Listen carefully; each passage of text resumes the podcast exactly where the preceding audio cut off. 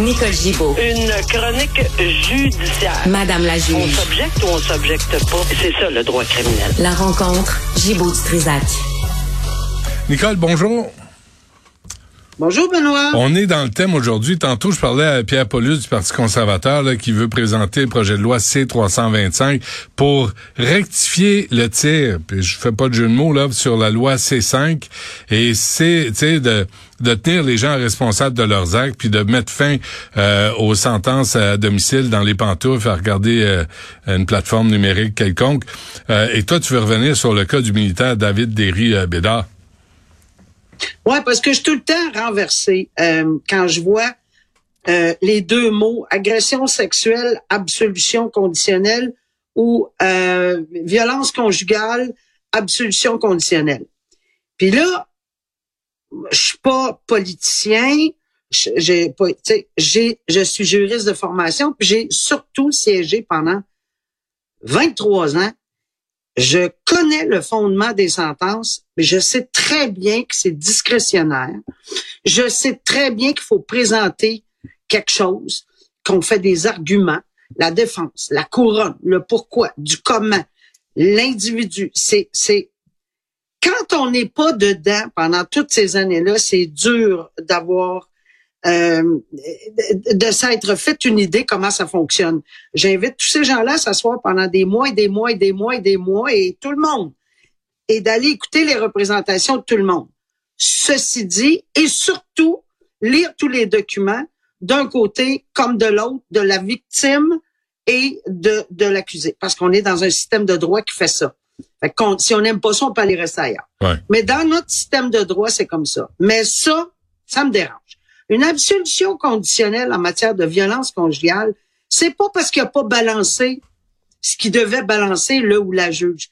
C'est pas parce qu'il a pas pris un- une chose par rapport à une autre chose, puis que bon, c'est parce qu'il a il ou elle a décidé d'appliquer les principes qui sont là de cette façon-là. Est-ce que je suis d'accord? Non, parce que j'aurais eu le même dossier possiblement, ou même certains collègues que je nommerai pas parce qu'ils siègent encore, et, et sont pas d'accord non plus. Alors, ça dépend vraiment, surtout là, de comment on balance euh, ce qui est dans le, le, le, le panier de l'accusé, puis dans le panier évidemment de la société. Parce que oui, il y a la victime. Tu sais, il y a personne qui m'en doute qu'il y a une victime. Hmm. Mais quand on veut balancer euh, pour une sentence, ce qu'on ce qu'on doit balancer, c'est en fonction de l'accusé et de la société. Qu'est-ce qu'on veut donner comme sentence pour être pas satisfaire, parce qu'il n'y a personne qui est satisfait là-dedans, mais pour essayer d'être équilibré? Puis c'est très, très rare qu'une absolution conditionnelle, et d'ailleurs, c'est comme ça que le juge euh, a commencé, euh, qu'on donne une absolution conditionnelle euh, lorsqu'il y a de la violence conjugale. Puis là, on parle par étranglement. Là, un instant, là. Là, il y a des gestes extrêmement violents. Je dis pas que la violence... Il y a, il y a- il y a des... Comment est-ce qu'on appelle ça? Il y a des barèmes de violence, sans minimiser rien. Ah ouais. Tu sais, tu pousses quelqu'un, c'est bien plate, surtout que tu peux tomber sur quelque chose. Mais ce que je veux dire, Ouais. c'est que tu donnes une tape, c'est un voie de Il y a fait. une gradation. Mais là. tu étrangles. Ouais. Ben oui, c'est ça. Tu étrangles quelqu'un, on n'est pas dans le même créneau. C'est un militaire en plus. Ouais. Dans les circonstances, moi, c'est ça aurait fait l'inverse.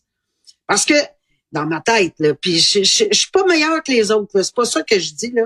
Mais je suis contente de voir qu'à un moment donné, loin de là, meilleur que les autres, là, mais dans la vie, on, on, on sait maintenant que la cour d'appel, on sait que ça s'est déjà, euh, on est déjà là à la cour d'appel pour d'autres absolutions conditionnelles. Euh, et je pense qu'il est temps. Est-ce qu'un projet de loi va enlever, j'ai beaucoup de respect pour les politiciens, mais le projet de loi, si on, on met un minimum à tout le monde, la même affaire, tout le temps, moi j'ai vécu dans ça. J'ai vécu dans le milieu où on avait des sentences minimales à tout le monde, même affaire. On les a enlevées, Dieu merci, parce que la Cour suprême les a déclarées une après l'autre, inconstitutionnelles dans bien des dossiers. Mais euh, pour les politiciens, tout le monde est sur le même plancher. Puis euh, bon, c'est Ben, ça, c'est ça. En même temps, Nicole, marche. la, la victime là, qui est pas identifiée dans cette histoire-là, elle, elle est traumatisée. Euh, on ne sait pas si elle a perdu Ben oui. sa job. Euh, on pense pas Voilà. qu'elle soit retournée. Puis lui, en plus, il retourne aux forces armées canadiennes avec une absolution conditionnelle pour pouvoir porter une arme à feu sur lui. Tu dis, hey, quelle brillante idée. Je ne comprends pas cette décision. Je, je veux bien, en toute humilité, j'ai entendu beaucoup, j'ai entendu des experts, avocats, de la défense évidemment, qui ont dit, ah non, il y a une bonne analyse. Ben, c'est sûr qu'il y a une bonne analyse. Moi, je vais prendre euh, n'importe quel jugement en matière de sentence, tous les principes, les articles du code criminel sont tous là. Mais quand on arrive aux conclusions, il Mm. y en a qui s'en vont à gauche, puis il y en a d'autres qui s'en vont à droite, puis il y en a d'autres qui sont dans le centre.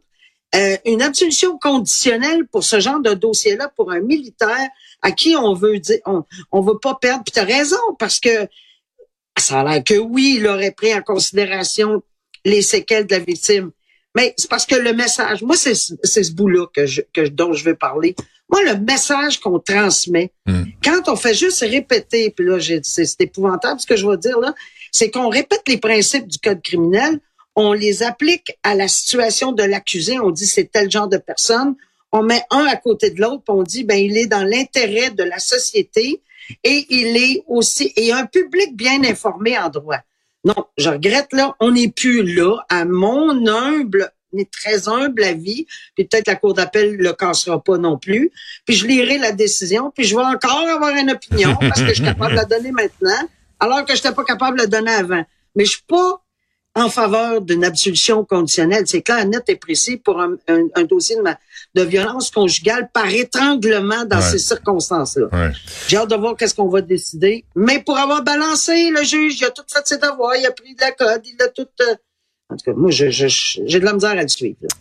Euh, J'ai- hâte de voir. Et cette histoire, Nicole aussi, euh, le jeune éducateur en service de garde qui s'est pointé dans une école primaire de Terrebonne.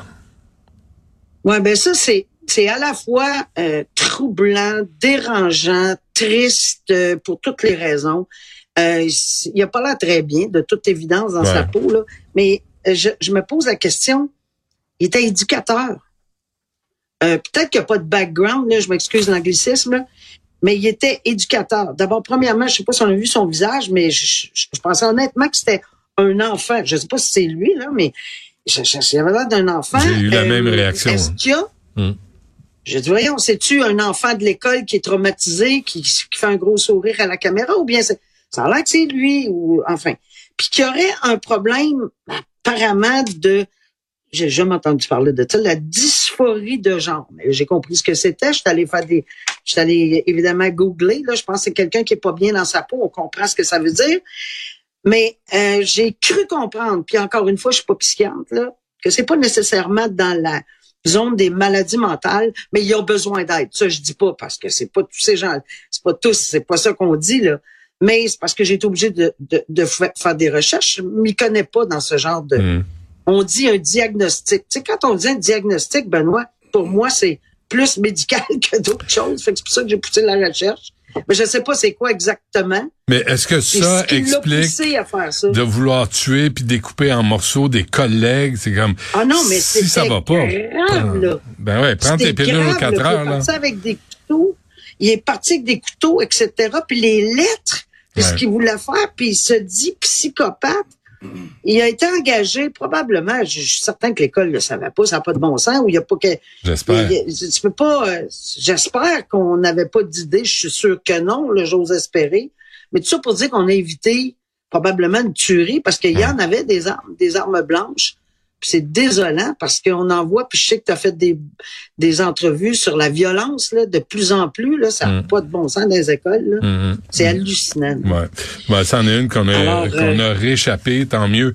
Euh, tant mieux Ben, là-dessus. 28 mois de prison. Ben oui. 28 mois de prison. Puis euh, garde, euh, euh, c'est ça. Là, on a on a établi que c'est ça que ça valait. Puis ça, c'est du pénitencier. Puis s'il n'y a pas d'antécédent judiciaire, on va trouver ça tough, là, mais tough, là, Ouais, le pénitencier. C'est pas une école primaire, là, mon ami. Hein, tu vas avoir des Euh, surprises. il a gradué solide en partant. Là. Il, a fait, il a sauté des années. Hum. Nicole, merci. On se reparle. Au revoir.